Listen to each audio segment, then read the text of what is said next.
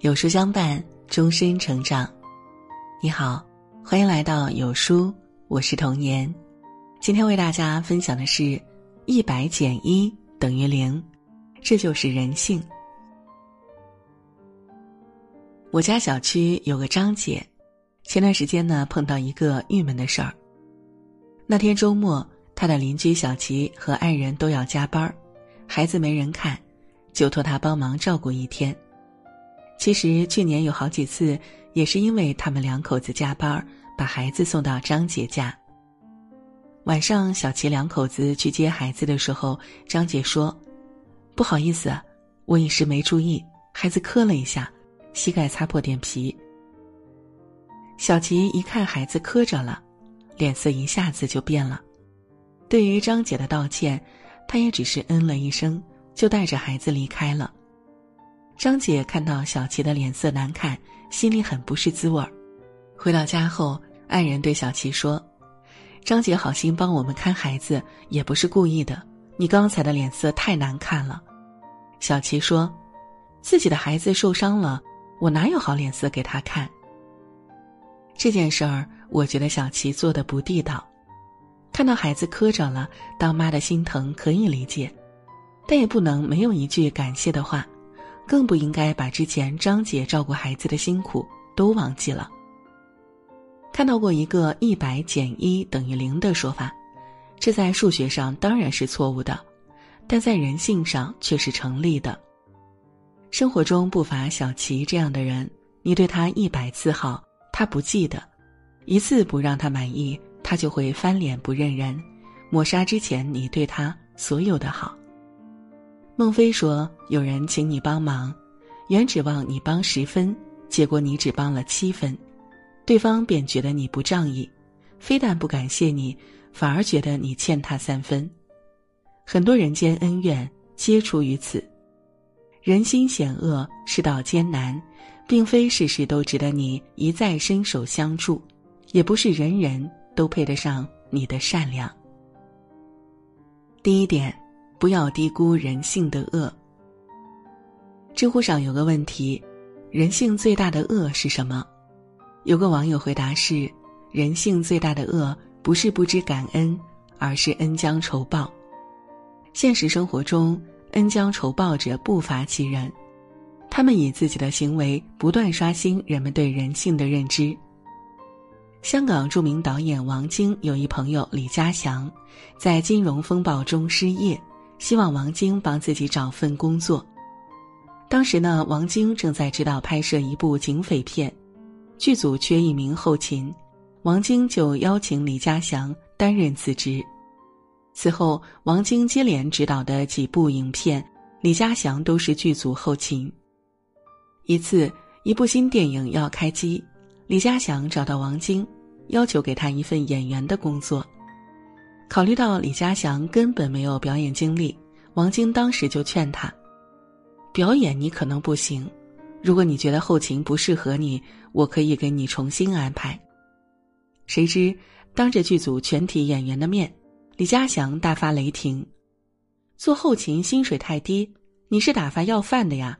不帮忙就算了，别装好人。”说完扬长而去。不仅如此。他还到处散布王晶的谣言，说王晶是个只认钱财不认朋友的势利小人。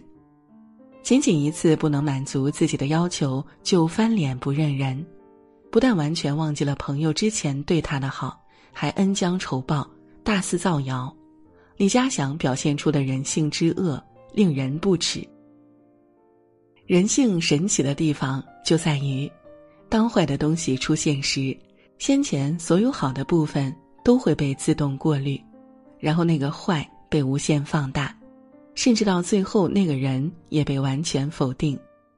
就像中国古话说的“升米恩，斗米仇”，你给别人的帮助太多，他们就会觉得理所当然，进而无度的向你索取；你不给他，反而会责怪你。现实中不乏李家祥这样的人，你帮他百次不记恩。你的一次拒绝，一次缺席，一次冷淡，他们就记恨，从心里对你进行扣分处理。所以，千万不要低估人性的恶，忘恩负义的小人一定要及时远离。第二点，别惯坏不懂感恩的心。文友霍辉在一篇文章中说：“为什么现在不懂感恩的人这么多呢？就是被好人惯的。有些人不配你的善良，对于这样的人善良，就是对恶的推波助澜，纵容他人的结果，就是对自己的残忍。是啊，过了本分的帮助，只会惯坏别人。”越了底线的善良，终会伤害自己。作家马德在《好脾气惯坏别人》一文中讲了这样一个故事：刘女士跟相处了二十多年的闺蜜闹崩了，哭哭啼啼的伤心了很久。她哭的原因啊，不是不愿失去闺蜜，而是内心的委屈无处诉说。她说他们是大学同学，本来不是一个系。因为闺蜜长得像她的姐姐，所以走到了一起。闺蜜人很聪明灵透，就是有点小自私。刘女士愤慨道：“这么多年，我总是想，我多吃点亏，怎么也能感化她。二十多年了，石头也焐热了，可是她一点变化也没有，总是我吃亏，总是让着她才行。”这次闹崩，也只是因为刘女士想跟闺蜜摊开了说说，结果对方说她是在羞辱自己，闺蜜还说她变了，开始变得计较。刘女士哀叹：“是的，过去二十年我没有跟她说过一个不字，都怨我把她给惯坏了。”电影《教父》中有一句台词是这样说的：“没有边界的心软，只会让对方得寸进尺。”毫无原则的仁慈只会让对方为所欲为。人性是经不起纵容的，不是你真心付出，别人就会铭记于心；不是你出手大方，别人就知道感恩。你的真诚可能换来的是背叛，宽容或许得到的是反目。心理学上有个效应叫做贝博定律，意思是说呢，当人第一次经历了强烈的刺激后。之后再施予的刺激，对他而言就会变得微不足道。其实啊，人际交往也是这个道理，长期单方面的付出会让对方习以为常，然后把你的好都当做理所当然，进而变本加厉的消耗你。你想改变这个状况，对方就反过来指责你。所以呢，我们既要保持善良，又要懂得适度拒绝。别惯坏不领情的人，别喂饱不感恩的心。第三点，你的好心要给对的人。曾看到这么一句话：掏心掏肺对一个人，要么得到一个知己，要么得到一生教训。善良很珍贵，不是所有的人都值得。对于知恩图报的人，帮他是情分；忘恩负义的人，不帮是本分。帮忙一定要分事情分人，而不是盲目的付出。你的好心要给对的人。前些年，倪萍曾资助四名贫困大学生读书，在四年里，只有一名叫崔勇的学生会经常发短信或电子邮件给倪萍，向他汇报自己的学习生活情况。每到节日，也会真诚的打电话给倪萍，向他祝福。每年他都会从老家带些特产和农产品给倪萍。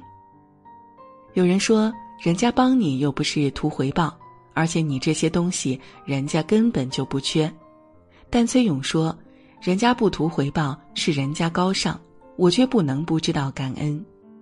那些贵重的礼物我也买不起，这些老家产的东西代表我父母和我对他的感谢。倪萍听到这番话后，感动地说。这些东西就是最贵重的，还有什么比你们的心意更贵重呢？二零一一年，当倪萍因为共和国几两奖而深陷舆论的漩涡中，他接到的第一个安慰的电话是崔勇打来的，这让倪萍感到很欣慰。在崔勇毕业前夕，他四处帮他联系工作。戴尔·卡耐基。在人性的弱点中说，感恩是极有教养的产物，你不可能从一般人身上得到。忘记或不会感谢，乃是人的天性。懂得感恩的人，明白没有人天生该对谁好的道理，不会把别人的善良和帮助视为理所当然，而是乐于把得到好处的感激呈现出来，且回馈他人。这样的人才值得你深交。把你的善良给予这样的人，才真正值得。交际学认为，人际关系要达到和谐，必须保持一定的平衡。人与人的感情是建立在双方人格对等、交付对等的基础上的。只有这样，我们的人际关系才是和谐健康的。只有单方面一直的付出，不会有好的效果。这样的关系也注定不会长久。黄执中说：“越善良越需要聪明，不是头一热就能当好人的。善良要有底线，要有尺度，还要适当带点锋芒。我们在与人为善的同时，至少要把握好三条尺度：一是不要在行善的同时，为了迎合他人而一味的。”降低自尊，二是对他人的帮助要适度，救急不救穷，帮困不帮懒。三是要懂得拒绝，对一味的索取消耗，要敢于说不。善良很珍贵，千万别浪费。往后余生，愿你呵护自己的良善之心，也愿你遇到值得珍惜的人，你的付出都能被温柔以待。